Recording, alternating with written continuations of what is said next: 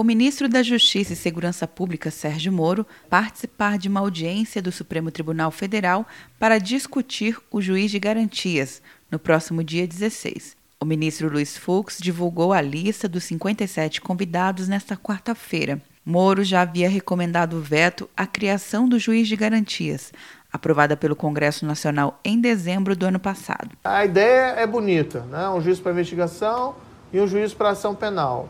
O grande problema é que 40% das comarcas no Brasil, segundo cálculos do TNJ, tem um juiz. Como é que vai funcionar? Então é, é inviável na prática, né? Ainda mais sem regras de transição, sem alguma modelagem de como isso poderia funcionar. Sancionada pelo presidente Bolsonaro, a criação do juiz de garantias foi suspensa pelo ministro Luiz Fux, relator das ações apresentadas à corte contra a medida. As regras para a aceleração de acordos de não persecução penal e de arquivamento de inquéritos do pacote anticrime, aprovado recentemente, também serão pautadas nas audiências. Atenção, você que fez o Enem! Sua nota pode valer uma bolsa de estudos de até 100% para os cursos de graduação à distância da Uninter.